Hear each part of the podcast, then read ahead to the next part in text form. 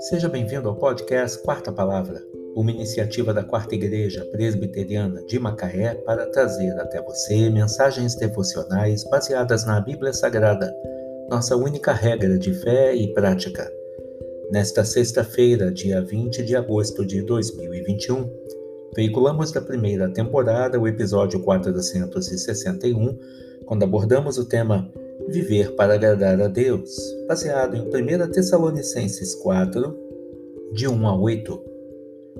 Pois esta é a vontade de Deus, a vossa santificação, que vos abstenhais da prostituição. 1 Tessalonicenses 4, versículo 3. Como devemos viver se queremos agradar a Deus? O apóstolo Paulo responde a esta pergunta dizendo que vos abstenhais da prostituição. A imoralidade não se resume apenas em prostituição. Significa ter a mente e o coração impuros. O apóstolo nos exorta a levarmos uma vida diferente da adotada pelos gentios que não conhecem a Deus, como vemos no capítulo do versículo 5. O nosso estilo de vida deve ser aquele que é aprovado pelo Senhor, de respeito e pureza do corpo, mente e palavras. A vontade de Deus para a nossa vida é que sejamos completamente dedicados a Ele, como está exposto no versículo 3. Só dessa forma poderemos fugir da imoralidade. O apóstolo completa sua exortação apontando para a preservação do casamento, que cada um de vós saiba possuir o próprio corpo em santificação e honra isto é, tanto o homem quanto a mulher devem manter-se sempre puros para o seu cônjuge. Aos solteiros, Paulo ensina que a vontade de Deus é que esperem até o casamento para terem relações sexuais e desenvolverem intimidade. E, depois de casados, que repudiem com firmeza toda e qualquer chance de infidelidade.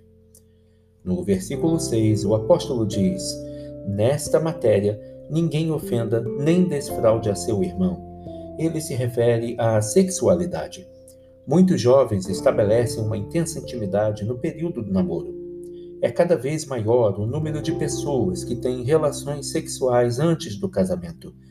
Esses jovens deixam escapar a maravilhosa bênção de casar e poderem dizer: Guardei-me para você, sou exclusivo seu. A intimidade demasiada antes do casamento pode gerar culpa, além de ser uma fonte, uma fonte de brigas e irritações durante a vida matrimonial. A nossa sociedade, os nossos amigos no trabalho ou na escola, a televisão e a mídia em geral nos dizem que o relacionamento físico é para ser desfrutado livremente. Na verdade, quem defende esse conceito é um mensageiro de Satanás. A Bíblia, a Bíblia nos diz: quem rejeita estas coisas não rejeita o homem, e sim a Deus, como vemos em 1 Tessalonicenses 4, versículo 8. O Senhor nos desafia a termos um padrão de vida diferente. Esse padrão exige que tenhamos coragem suficiente para dizermos não Deus nos chamou para sermos completamente dedicados a Ele para a, sua, para a santificação, como está no versículo 7. Se você é uma pessoa que deseja agradar a Deus, não esqueça dessa exortação do apóstolo Paulo. Pois esta é a vontade de Deus, a vossa santificação, que vos abstenhais da prostituição. 1 Tessalonicenses 4, versículo 3 viver para agradar a Deus. Mensagem do pastor Jaime Kemp. Que Deus te abençoe.